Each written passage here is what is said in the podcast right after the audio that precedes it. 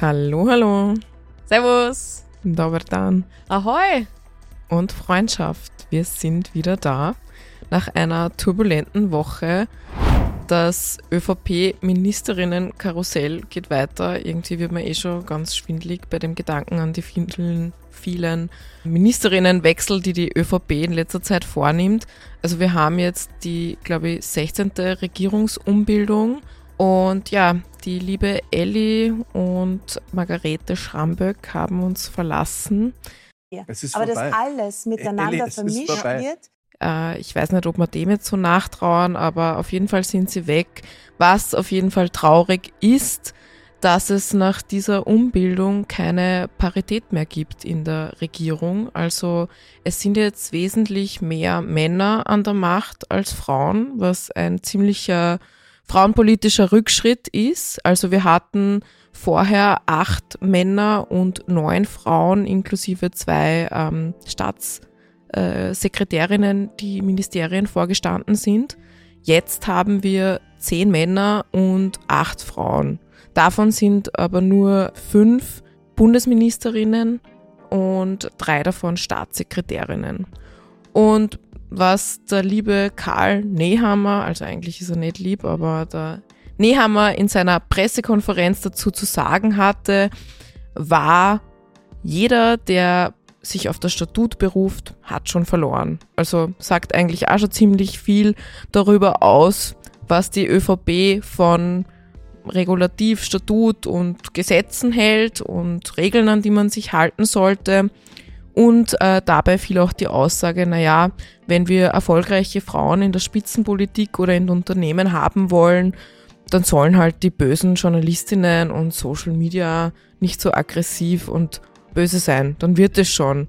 Also de facto hat er irgendwie auch gesagt, Frauen sind zu schwach, zu emotional, um das auszuhalten und in der Politik zu sein. Ähm, ich finde, man könnte auch mal die 1,2 Milliarden Euro für die flächendeckende Kinderbetreuung, die 2016 von Kurz den Kindern, den Familien, den Frauen ähm, Österreichs entzogen, gestohlen worden sind, auf den Tisch legen. Vielleicht schaffen es da noch mehr Frauen, berufstätig zu sein und in Spitzenpositionen zu gehen. Aber naja. Und was bei dieser Regierungsumbildung auch passiert ist, ist, dass das Arbeits- und Sozialministerium zusammengelegt worden sind also noch mehr Macht für mehr Männer oder in dem Fall einen Mann, den Minister Kocher. Und damit haben 150.000 Bauern ein eigenes Ministerium, das Landwirtschaftsministerium, das jetzt Totschnik vorsteht, und 4,2 Millionen Arbeitnehmerinnen in Österreich kein eigenes Ministerium mehr. Aber Hauptsache, der Bauernbund und das Land Tirol sind happy. Hui! Aber von Tirol gehen wir gleich weiter, nämlich nach Vorarlberg, wenn wir eh schon im Westen von Österreich sind. Dort hat sich nämlich der Vorarlberger Wirtschaftsbund, der ist eine Teilorganisation der ÖVP Vorarlberg, selbst angezeigt. Und ganz im Schema der ÖVP, wie wir das auch die letzten Folgen schon besprochen haben, ging es mal wieder um Inserate nämlich Inserate im Magazin Vorarlberger Wirtschaft.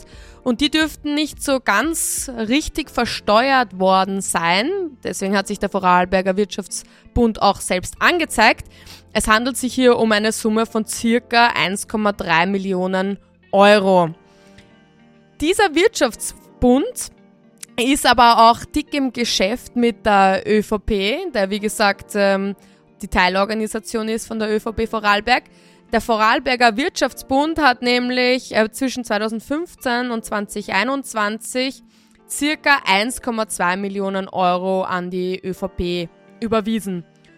Und Markus Wallner, der amtierende Landeshauptmann von Vorarlberg, soll laut einem anonymen Unternehmer stark für, die, für den Wirtschaftsbund geworben haben und vor allem für die Zeitung des Wirtschaftsbundes in Vorarlberg und etwaige Gegenleistungen in Aussicht gestellt haben, wenn man dort inseriert. Es gilt natürlich die Unschuldsvermutung ähm, und der Herr Wallner streitet das auch alles ab. Prinzipiell ist aber diese ganze Geschichte typisch ÖVP, wie wir das bis dato immer mitbekommen haben und diskutiert haben. Wir haben einen Inserat auf der anderen Seite, Gegenleistungen vermutlich auf der anderen Seite. Sei es wie es sei, Markus Wallner ist jetzt angezeigt worden von der Wirtschafts- und Korruptionsstaatsanwaltschaft und soll auch in den Untersuchungsausschuss, also den ÖVP-Korruptionsuntersuchungsausschuss kommen und dort ein bisschen darüber erzählen, wie das jetzt eigentlich genau war mit den Inseraten und dem Wirtschaftsbund in Vorarlberg. In der Landesregierung kam es dann auch zu einem Misstrauensantrag gegen ihn. Leider sind die Grünen wieder mal umgefallen und sind damit nicht mitgegangen. Wäre eine Chance gewesen, eine weitere vergeudete Chance. Ähm, ein lieber Freund aus dem Ländle hat auch gesagt, er wünschte sich, dass seine Liebesbeziehungen auch so stabil oder von so viel Treue geprägt wären wie die Beziehung zwischen den Grünen und der ÖVP oder besser gesagt den Grünen zur ÖVP. Zurück vom Ländle nach Wien ins Regierungszentrum, mitten ins Parlament. Da hat nämlich kein geringerer als Wolfgang Sobotka wieder mal die Aufmerksamkeit auf sich gezogen. Er ist ja immer noch Vorsitzender des ÖVP-Korruptionsuntersuchungsausschusses, obwohl mittlerweile gegen ihn selbst Ermittlungen laufen, aber er findet noch immer, dass er nicht befangen ist und das machen kann. Heide Schmidt, ehemalige Nationalratspräsidentin, sieht das aber unter anderem anders. Also sie ist eine von vielen Kritikerinnen, hat es Ende April im Parlament im Rahmen einer Rede der Verleihung des Concordia-Preises gewagt, Kritik zu äußern und mahnende Worte an ihn zu sprechen. Und was jetzt passiert ist, ist, normalerweise werden diese Reden immer in der Parlamentsthek online veröffentlicht. Und genau dieser Ausschnitt, wo sie zur Befangenheit ähm, spricht, ist auf einmal weg. Also Ton und Bild sind genau zu diesem Zeitpunkt anscheinend technisch äh, nicht möglich gewesen, haben versagt. So die offizielle Erklärung aus dem Parlament. Die ORF-Tochter ORS, externer Dienstleister des Parlaments, weist dies aber zurück. Es hätte keine technischen Schwierigkeiten gegeben. Daher bleibt jetzt die Frage offen, was mit diesem Ausschnitt passiert ist, wohin der Bild und Ton auf einmal weg sind. Ein Fall für X-Faktor, das Unfassbare. Sie fragen sich, ob die Geschichte wahr ist. Ich muss Sie enttäuschen, Sie liegen daneben. Sie ist frei erfunden. Wir bleiben auch gleich bei der Sabotage des Untersuchungsausschusses durch die ÖVP. Nicht zu verwechseln mit der Sabotage durch Wolfgang Sobotka. Das hatten wir in einer vergangenen Folge schon. Heute geht es um eine andere Art der Sabotage, Zerstörung der parlamentarischen Aufklärung. Das hat nämlich ganz viel damit zu tun, warum es diesen ÖVP-Korruptionsuntersuchungsausschuss überhaupt gibt, weil er auch ganz viel damit zu tun hat, wie Sebastian Kurz an die Macht wollte, warum eigentlich diese ganzen Personen rund um Sebastian Kurz korrupt wurden indem er unseren Rechtsstaat und die wichtigsten demokratischen Institutionen zerstörte, versuchte er, die Macht in Österreich an sich zu reißen. Was sind die wichtigsten demokratischen Institutionen in Österreich? Zuallererst einmal die Regierung. Er musste an die Macht kommen, dafür hat er die ÖVP völlig auf sich ausgerichtet. Er hat sie nicht nur türkis gefärbt und ihr einen neuen Namen verpasst, sondern auch eine türkise Familie, ein türkises Netzwerk aufgebaut, das alles getan hat, damit Sebastian Kurz an die Macht kommt und an der Macht bleibt. Was daraus folgte oder übrig bleibt, sieht man jetzt auch sehr gut an den Minister Ministerienwechseln, zum Beispiel an Elli Köstinger, die kurz nach Sebastian Kurz Erklärung, dass er eine Rückkehr in die Politik ausschließt, auf einmal zurücktritt. Zweitens die Medien. Worüber Sebastians Kurz erster Koalitionspartner, die FPÖ, beziehungsweise eigentlich Heinz-Christian Strache auf Ibiza fantasierte, setzte Kurz in die Tat um. Einerseits dadurch, dass sich sein enger Freund Benko in den Kurier und die Krone einkaufte und zweitens auch durch seine engen Verbindungen zu den Fellners. oder zur Österreich-Zeitung. Stichwort Beinschab-Tool nachzuhören in unserer Folge Tooltime. Drittens, die Justiz. Hier hatte Sebastian Kurz mit Christian Pilnacek, wie wir uns erinnern, aka Littlefinger, einen sehr getreuen gefolgen, der im Justizministerium ein schwarzes oder türkises, wie man, wie immer man es jetzt nennen will, Schattenkabinett aufgebaut hat und versucht hat, völlige Kontrolle über die Justiz und vor allem auch über die WKSCA auszuüben. Viertens, das Parlament. Schwerpunkt unserer heutigen Folge, also die Zerstörung der parlamentarischen Aufklärung. Hier spielt, wie schon erwähnt, Wolfgang Sobotka als Vorsitzender, gegen den selbst ermittelt wird, der eigentlich sehr befangen ist, eine elementare Rolle. Und andererseits haben wir auch noch andere Faktoren, die hier mitspielen. Wie zum Beispiel die missratene Lieferung von Akten an den Untersuchungsausschuss. Heute dreht sich nämlich alles, wie die Jasmina vorher schon gesagt hat, um Beweise und die parlamentarische Aufklärung. Man kann nämlich einen Untersuchungsausschuss nicht nur blockieren, indem man einen Vorsitzenden einlädt und sagt, ähm, er führt die ganze Sitzung, obwohl er oder sie, oder in dem Fall ist es halt ein er, befangen ist, weil er einfach genauso davon profitiert und das im Interesse seiner Familie oder seiner Partei ist. Nein, man kann auch die Aufklärung stören, indem man keine Beweismittel liefert, die aber essentiell sind, um einen Untersuchungsausschuss durchzuführen. Weil Neben den Auskunftspersonen, die geladen sind und die man befragt zu verschiedensten Sachen, braucht man natürlich Unterlagen, um davor sich einlesen zu können und Fragen auszuarbeiten, die man natürlich die Auskunftspersonen stellt. Was haben also jetzt Kurz und seine ganze Familie, vor allem auch schon im Ibiza-Untersuchungsausschuss, getan, um genau diese Aufklärung zu verhindern und zu zerstören? Sie greifen hier auf fünf Maßnahmen zurück. Erste Maßnahme, die Beweise werden einfach geschreddert. Aber was Sie schreddern, fügen wir zusammen mit transparentem Klebeband. Zweite Maßnahme, Akten werden einfach nicht geliefert. Drittens, sie werden als privat dargestellt und viertens als geheim eingestuft. Was das bedeutet, erklären wir euch später. Und fünftens, die Abgeordneten und deren Mitarbeiterinnen und Mitarbeiter werden einfach mit einer Flut an Akten überrollt, damit sie eigentlich gar nicht mehr wissen, wo sie anfangen sollen zu lesen, weil sie eigentlich mehr oder weniger innerhalb von mehreren Wochen 100.000 Seiten einfach lesen müssen, um hier daraus Fragen entwickeln zu können. Aber beginnen wir mal bei Nummer 1, dem Schreddern von Beweisen. Völlig absurde Story. Als im Mai 2019 nämlich das Ibiza-Video bekannt wurde, brach anscheinend nicht nur in den Reihen der FPÖ Panik aus, sondern auch unter der ÖVP. Und so wurde ein Kanzlermitarbeiter, genau gesagt der Fotograf von Sebastian Kurz, angewiesen, fünf Festplatten zu schreddern, zu vernichten. Eigentlich gibt es für die Sicherstellung von Festplatten aus dem Bundeskanzleramt einen formalen Prozess.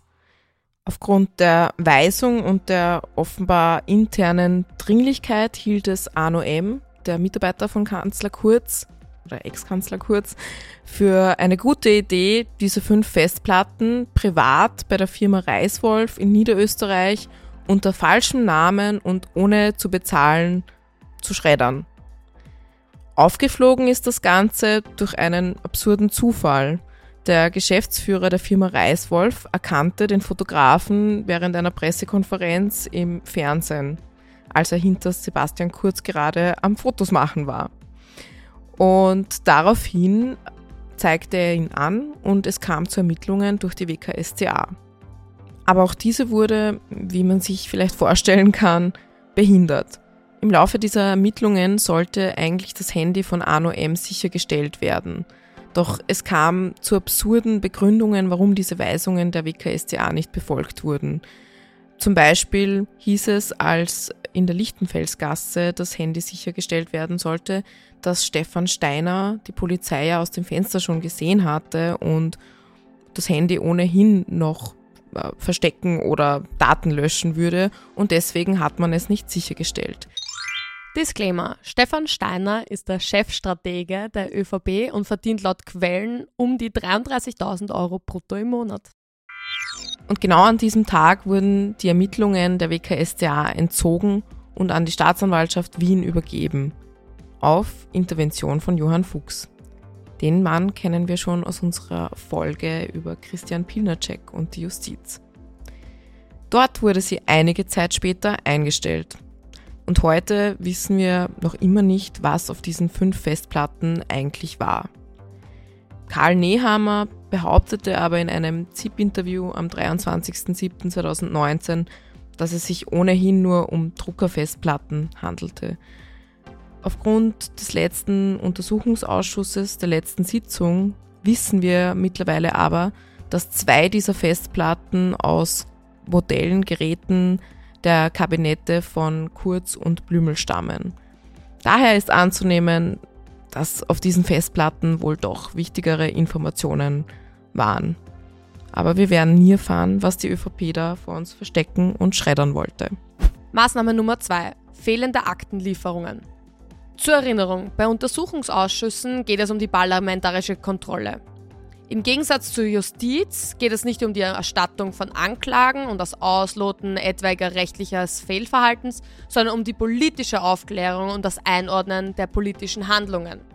Dazu brauchen Untersuchungsausschüsse bzw. die beteiligten Abgeordneten und deren Mitarbeiterinnen und Mitarbeiter Akten.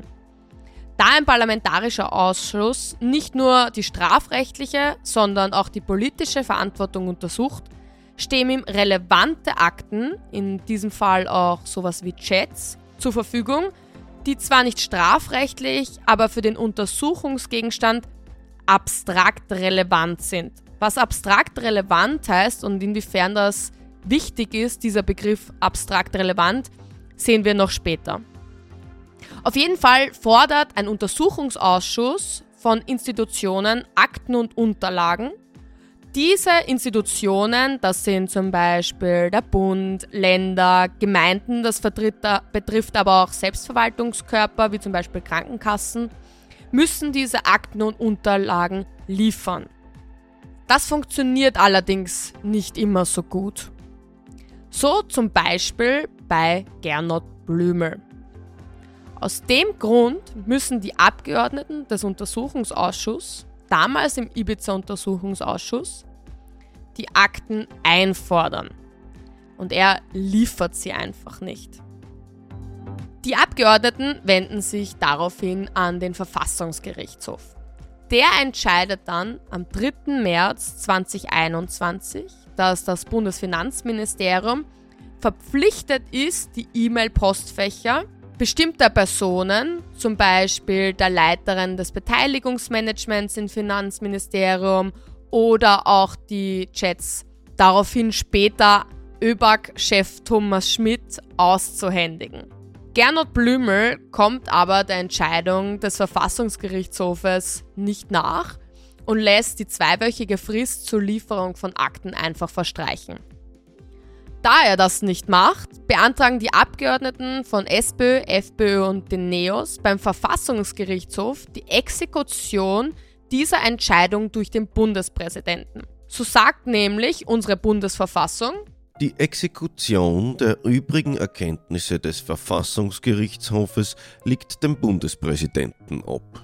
Sie ist nach dessen Weisungen durch die nach seinem Ermessen hierzu beauftragten Organe des Bundes oder der Länder einschließlich des Bundesheeres durchzuführen. Der Antrag auf Exekution solcher Erkenntnisse ist vom Verfassungsgerichtshof beim Bundespräsidenten zu stellen. Der Verfassungsgerichtshof folgt dem Begehren der Abgeordneten und beauftragt dann tatsächlich Bundespräsident Alexander van der Bellen am 5. Mai, also zwei Monate später, mit der Exekution. Dieses Exekutionsverfahren auf Anordnung des Bundespräsidenten ist das erste dieser Art in Österreich und Van der Bellen betritt damit sogar Neuland. Zur Exekution kommt es aber vorerst nicht. Blümel startet damals umgehend die Lieferung, allerdings, und jetzt kommt's, in Form von kartonweise ausgedruckten Akten, die dazu auch noch großteils als geheim eingestuft werden. Maßnahme 3. Alles Privatsache. Gernot Blümel versuchte tatsächlich, Regierungsakten als Privatsache darzustellen. Also als Grund für die späte Lieferung gab er datenschutzrechtliche Bedenken an. Er begründete seine Blockade mit dem Schutz der Privatsphäre seiner Mitarbeiterinnen.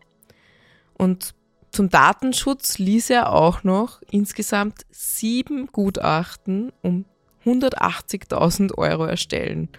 Und jetzt ratet mal, wer das bezahlt hat. Wir, die Steuerzahlerinnen. Und das, obwohl der Verfassungsgerichtshof in seiner Erkenntnis vom März 2021 eindeutig klargestellt hat, dass Blümel alle angeforderten Akten und Unterlagen liefern muss und zweitens, dass private Mails nicht von einer Vorlageverpflichtung erfasst sind. Also das heißt, wirklich private Mails von den Mitarbeiterinnen müssen eh nicht geliefert werden, aber alle anderen hätten durchaus geliefert werden sollen.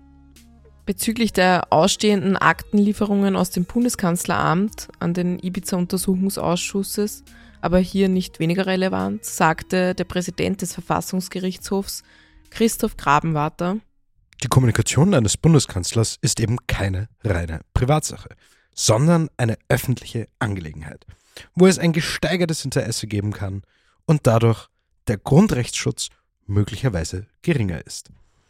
Der Verfassungsgerichtshof ist Wahrer des Datenschutzes und hat ihn in den letzten 20 Jahren zu einem zentralen Grundrecht herauspräpariert. Es gibt aber, von der Verfassung vorgezeichnet, einen gewissen Vorrang des Untersuchungsrechts des Parlaments. Wer eben in die Öffentlichkeit tritt, muss damit rechnen, dass an seiner Person mehr Interesse besteht und auch mehr an der Privatsphäre öffentlich werden darf. Maßnahme Nummer 4, die Geheimhaltungsstufe. Wie wir vorher schon erzählt haben, kam es dann nicht zur Exekution, weil Blümel umgehend die Lieferung veranlasste. Diese Lieferung bestand aber dann aus 30 Umzugskartons mit ca. 204 Ordnern. Bedeutet, darin enthalten waren ca. 8000 E-Mails mit 65.000 Seiten. Als wäre das nicht genug, wurden diese Seiten aber großteils als geheim eingestuft. Was bedeutet jetzt eigentlich konkret geheim? Und welche Auswirkungen hat diese Geheimhaltungsstufe überhaupt? Dazu befragen wir mal wieder unsere elegante Verfassung. Es gibt vier Sicherheitsstufen. Stufe 1 eingeschränkt, Stufe 2 vertraulich, Stufe 3 geheim oder Stufe 4 streng geheim. Je nach Einstufung sind unterschiedliche Personenkreise zugangsberechtigt. Von der Klassifizierungsstufe sind auch die Regeln für den Umgang mit diesen Informationen abhängig. Das betrifft die Einsichtnahme, die Anfertigung von Kopien, erlaubt für Stufe 1 und 2, oder von Notizen, erlaubt für Stufe 1, nur im Untersuchungsausschuss, auch für Stufe 2 und 3. Das Gespräch über die Information mit anderen Zugangsberechtigten oder Dritten sowie den Transport klassifizierter Papiere oder anderer Datenträger. Informationen der Stufe 4 dürfen nur in einem abhörsicheren Raum besprochen werden. Grundsätzlich dürfen klassifizierte Informationen nur in vertraulicher oder geheimer Sitzung behandelt werden. Für den Untersuchungsausschuss besteht diesbezüglich eine Sonderregelung. Hier wird ermöglicht, dass Auskunftspersonen bei der Befragung grundsätzlich auch klassifizierte Akten und Unterlagen vorgelegt und in medienöffentlichen Sitzungen Akten und Unterlagen der Klassifizierungsstufe 1 verwendet werden können, wenn es der die Vorsitzende gestattet. Schlussendlich erfolgte dann eine Herabstufung der verschiedenen Akten samt digitaler Übermittlung. Aus Sicht der Opposition war diese Lieferung allerdings weiterhin unvollständig und mangelhaft, weswegen die Opposition erneut zu Van der Bellen ging, damit er mithilfe des Straflandesgerichts Wien noch einmal die Durchsetzung des ursprünglichen Verfassungsgerichtshof-Erkenntnisses durchsetzt. Am 9. Juli Also vier Monate nach der Erkenntnis des Verfassungsgerichtshofes lieferte dann schließlich das Landesgericht für Strafsachen alle geforderten Akten aus dem Finanzministerium in den Untersuchungsausschuss.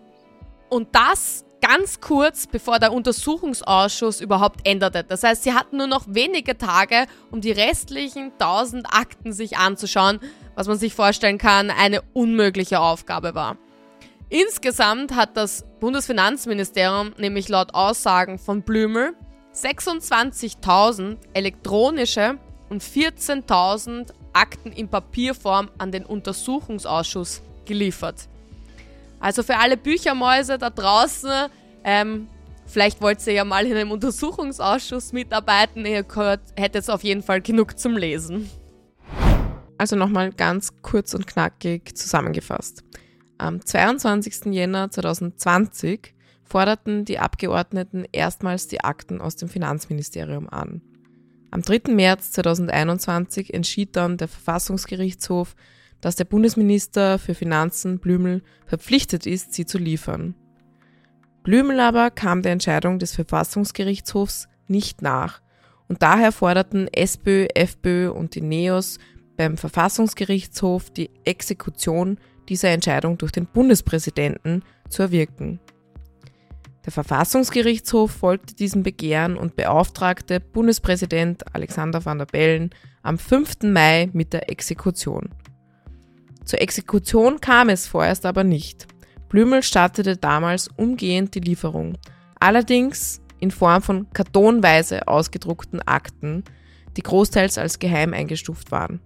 Schlussendlich erfolgte eine Herabstufung samt digitaler Übermittlung. Aus Sicht der Opposition war diese Lieferung allerdings weiterhin unvollständig und mangelhaft, weswegen sich die Opposition neuerlich an das Staatsoberhaupt wandte und Van der Bellen das Straflandesgericht Wien mit der Durchsetzung des ursprünglichen Verfassungsgerichtshofs Erkenntnisses befasste. Am 9. Juli 2021, also eineinhalb Jahre später, lieferte schließlich das Landesgericht für Strafsachen alle geforderten Akten aus dem Finanzministerium in den U-Ausschuss. Was bedeutet das allerdings für die Aufklärung? Wir sehen einfach, dass Sebastian Kurz mit seiner ganzen Bubalpartie versucht, die parlamentarische Aufklärung zu verhindern, zu stören. Für SPÖ-Fraktionsführer Jan Greiner war dieses Vorgehen ein lupenreiner Amtsmissbrauch. Und er zeigte daraufhin Blümel an. Die Wirtschafts- und Korruptionsstaatsanwaltschaft stellte allerdings die Ermittlungen nach einiger Zeit ein.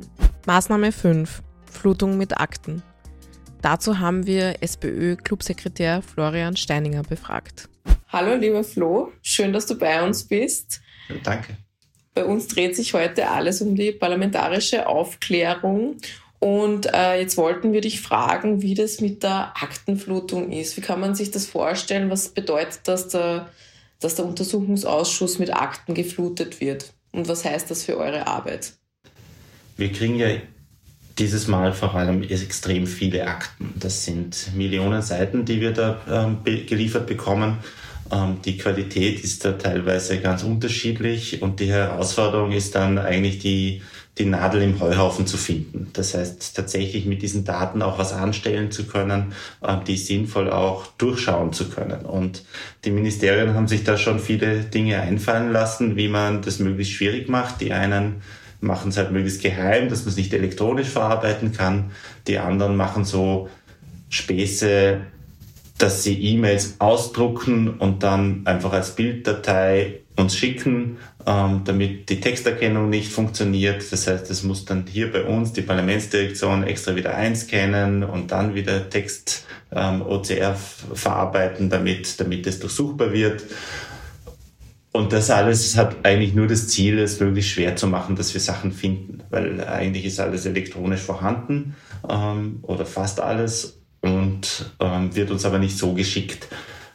Das hat eben dann zum äh, ähm, Ergebnis, dass wir dann wochenlang durchforsten, teilweise Papierakten händisch einzeln durchgehen müssen, ähm, beziehungsweise ähm, versuchen über jetzt spezialisierte Software das, was eigentlich in den Ministerien eh elektronisch da wäre, wieder zu ähm, elektronisch durchsuchbar zu machen. Das gelingt uns eigentlich weitgehend gut, aber da ist halt immer der Zeitfaktor bei uns ein Problem, weil ähm, wir nur 14 Monate insgesamt im Urschuss Zeit haben. Dann mhm. müssen alle Akten wieder vernichtet werden. Und wir merken jetzt, dass selbst jetzt im Dezember haben wir begonnen, Mitte Dezember hat der Urschuss begonnen, jetzt ähm, haben wir Mitte Mai immer noch nicht alle der gelieferten Akten tatsächlich auch elektronisch durchsuchbar sind. Das heißt, die Parlamentsdirektion, die damit doch zehn Leuten dran arbeitet, immer noch beschäftigt ist damit, ähm, die Akten überhaupt in die elektronische Datenbank reinzuspielen. Beim letzten Untersuchungsausschuss ist es ja so weit gegangen, dass sogar bis zur Exekution durch den Bundespräsidenten kommen musste ähm, und die Akten letztlich so spät geliefert wurden, dass vieles gar nicht mehr durchschaut, ähm, durchsucht werden konnte. Denkst du, wird es diesmal auch so weit kommen, beziehungsweise gibt es da Möglichkeiten, auch vorher schon irgendwie einzuschreiten oder rechtlich vorzugehen, dass man die Akten eben ordentlich geliefert bekommt? Also was wir schon merken, ist, dass die Erfahrung, dass dann plötzlich der Bundespräsident auch in einem Ministerium marschiert und sich Akten für den Untersuchungsausschuss holt, schon einen gewissen Effekt hatte, ähm, dass die Ministerien zumindest besser überlegen, was sie nicht schicken.